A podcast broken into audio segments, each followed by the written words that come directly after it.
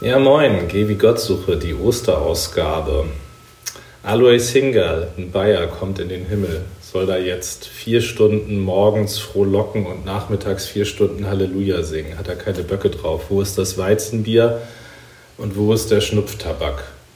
Deswegen stellt er sich total blöd an beim Halleluja singen und flucht die ganze Zeit. Herr Gottsakrament, Halleluja, Jesus, Maria, Halleluja, mein Gott. So, das kommt natürlich Gott jetzt zu Ohren. Und Gott sagt, kein Problem, also den Alois Hingal, den schicken wir einfach zurück auf die Erde nach München. Er soll der bayerischen Landesregierung in meine Weisungen sagen. Gesagt, getan. Alois Hingal geht auf die Erde zurück. Was macht er als erstes? Er geht natürlich ins Hofbräuhaus, bestellt bei der Kati ein Weizenbier, ein zweites, ein drittes und so weiter und so fort. Und so wartet die bayerische Landesregierung bis heute auf Gottes Weisungen. Genauso wie der Alois Hingal, der Bayer in der Geschichte von Ludwig Thoma von 1911. Dafür musste er übrigens Strafe zahlen damals. Ähm, genauso hatten die Sadduzäer zur Zeit Jesu Probleme mit dem Gedanken an die Auferstehung. Die Sadduzäer, das war eine Priesterkaste, ähm, reiche Leute, ähm, und die glaubten nur, dass die fünf Bücher Mose die Heilige Schrift seien. Und da steht nichts drin von der Auferstehung der Toten zum ewigen Leben. Die Pharisäer, die sahen das anders. Ähm, die Pharisäer, das war ähm, ja so eine Gruppe von Juden, die haben äh, als Handwerker gearbeitet und als Kaufleute, so Mittelstand kann man sich so vorstellen, und in ihrer Freizeit haben sie sich ehrenamtlich dafür engagiert, die Schrift auszulegen und Menschen die Heilige Schrift nahezubringen. Und Heilige Schrift hieß für sie ab dem zweiten Jahrhundert vor Christus, dass da auch die Propheten dazu kamen und später auch die sogenannten Schriften, zum Beispiel das Hohe Lied der Liebe oder das Buch Hiob, ne, dass das alles so dann ihre Heilige Schrift war. Und da ist in ganz späten Schriften die Rede von der Auferstehung der Toten zum ewigen Leben. Also die Sadduzäer, abgeleitet von Zedakar, Gerechtigkeit, also die Gerechten, gegen die Pharisäer, abgeleitet von Pyrushim, die Abgesonderten, die waren sich in dieser Frage nicht einig. Und dann haben sie Folgendes getan, die Sadduzäer, die haben also die Pharisäer äh, regelrecht in die Ecke gedrängt ähm, und hatten immer ein Beispiel. Ähm, für die Pharisäer waren die fünf Bücher Mose ja auch Heilige Schrift. Dann haben sie gesagt, guckt mal, ihr Pharisäer, in der Heiligen Schrift steht doch, wenn eine Frau einen Mann hat, dieser Mann stirbt, dann soll der Bruder des Mannes mit ihr hm, Kinder bekommen und der erstgeborene Sohn gilt dann als Sohn des Verstorbenen. So, und dann sagten, und das war die sogenannte Leviratsehe ähm, und war, oder Schwagerehe, das war damals was Übliches, praktisch so eine Art Sozialabsicherung für die Frau. Ähm, ja, und dann sagten die Sadduzäer immer, stellt euch mal vor, die hatte jetzt sieben Männer, die sind alle nach und nach gestorben. Ähm, wem soll sie jetzt im Himmel gehören?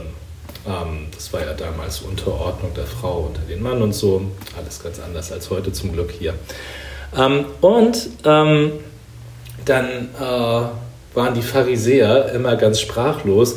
Sie hatten dann so eine Hilfsantwort und sagten, ja, dem ersten Mann, aber dann sagten die Sadduzäer immer, ja, und was, wenn die zweite Ehe viel länger war und die dritte viel besser? Ähm, ja, wessen Frau wird sie dann in der Auferstehung sein?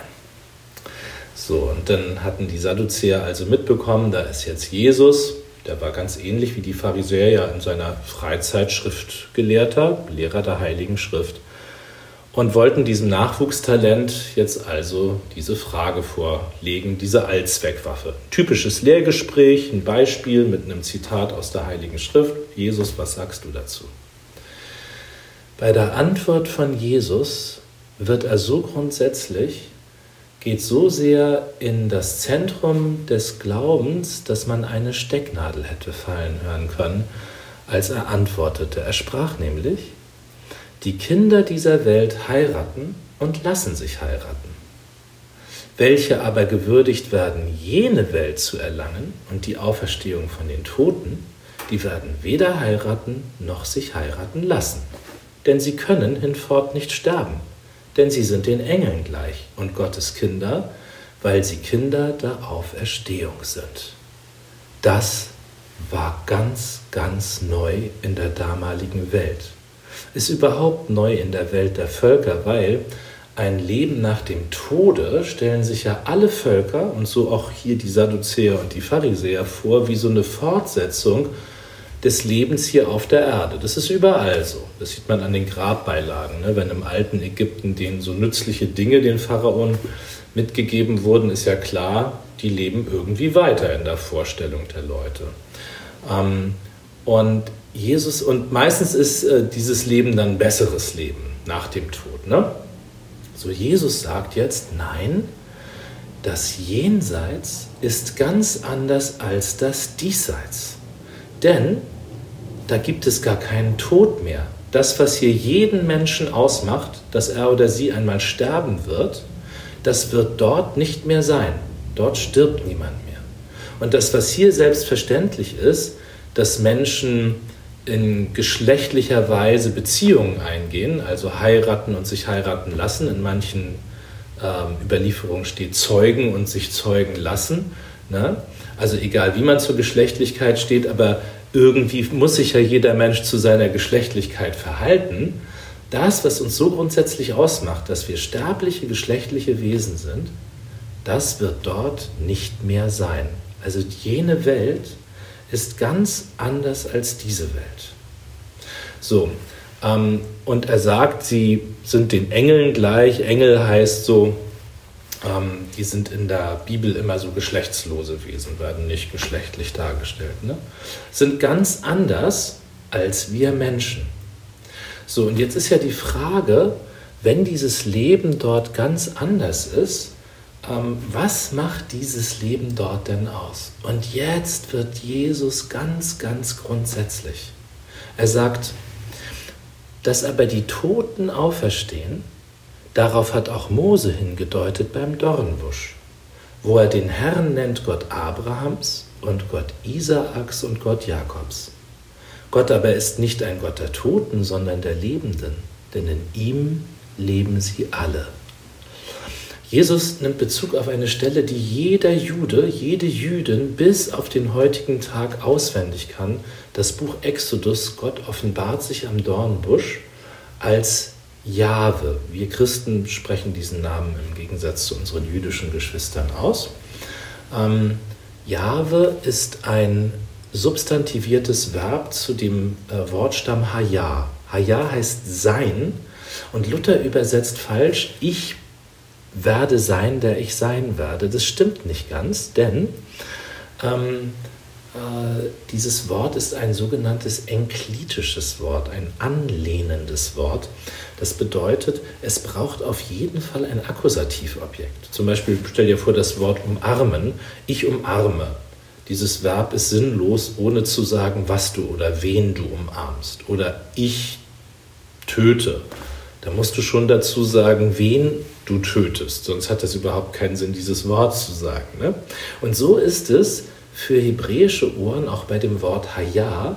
Das ist ein Wort, das heißt so viel wie ich bin im Blick auf dich. Ich bin für dich da. Und das ist in der Welt der Religion einmalig, dass ein Gottesname durch den Bezug auf Menschen gebildet wird. Der Gott Abrahams und Gott Isaaks und Gott Jakobs. Also er ist der Gott von Menschen. Und man kann diesen Gottesnamen, Jahwe, nie wieder sagen, ohne dass man die Namen von Abraham, Isaak und Jakob mit dazu sagt und ohne dass man deinen Namen mit dazu sagt. Du kannst deinen Namen mit in diese Reihe eintragen. Nun, die waren ja schon gestorben, der Geschichte nach, als Mose die Offenbarung empfing.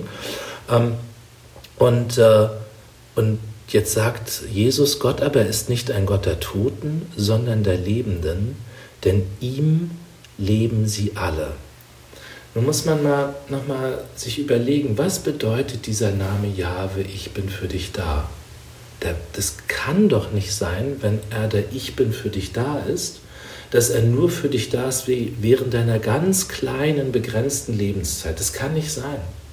Er war auch vorher Jahwe für uns da und er wird es auch nach unserem Tod sein.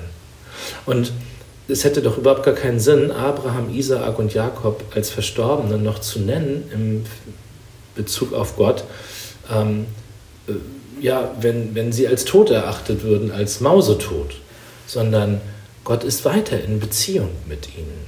Gott heißt, er hat uns geschaffen und er will uns nie wieder verlieren. In seinen Gedanken sind wir entstanden und in seinen Gedanken wird er uns ewig erinnern. Er ist der, der den Kontakt mit uns niemals mehr verlieren will, mit wem er einmal ein Gespräch angefangen hat, mit dem will er es nie wieder abbrechen, ob wir leben oder sterben. So konnte Paulus sagen, ich bin gewiss, dass weder Tod noch Leben, weder Engel noch Mächte noch Gewalten noch irgendetwas in dieser Welt uns scheiden kann von der Liebe Gottes, die in Jesus Christus ist, unserem Herrn. Er wird dich nie fallen lassen. Nun ist es so, die Bibel kennt keine Lehre von den Engeln. Ähm, das wird jetzt alles nicht weiter beschrieben und das Jenseits wird auch gar nicht weiter so ausgemalt. Aber so viel ist klar, wir werden aus Gott nicht herausfallen, sondern im Gegenteil, Gott wird ganz in uns und wir ganz in ihm sein, wie die Engel, die in der Bibel immer auftreten, ähm, so, ähm, sie sind identisch mit ihrer Botschaft, sie sind identisch mit Gottes Wort. Sie kommen und richten die Botschaft aus und dann gehen sie auch wieder. Sie sind identisch mit Gott praktisch.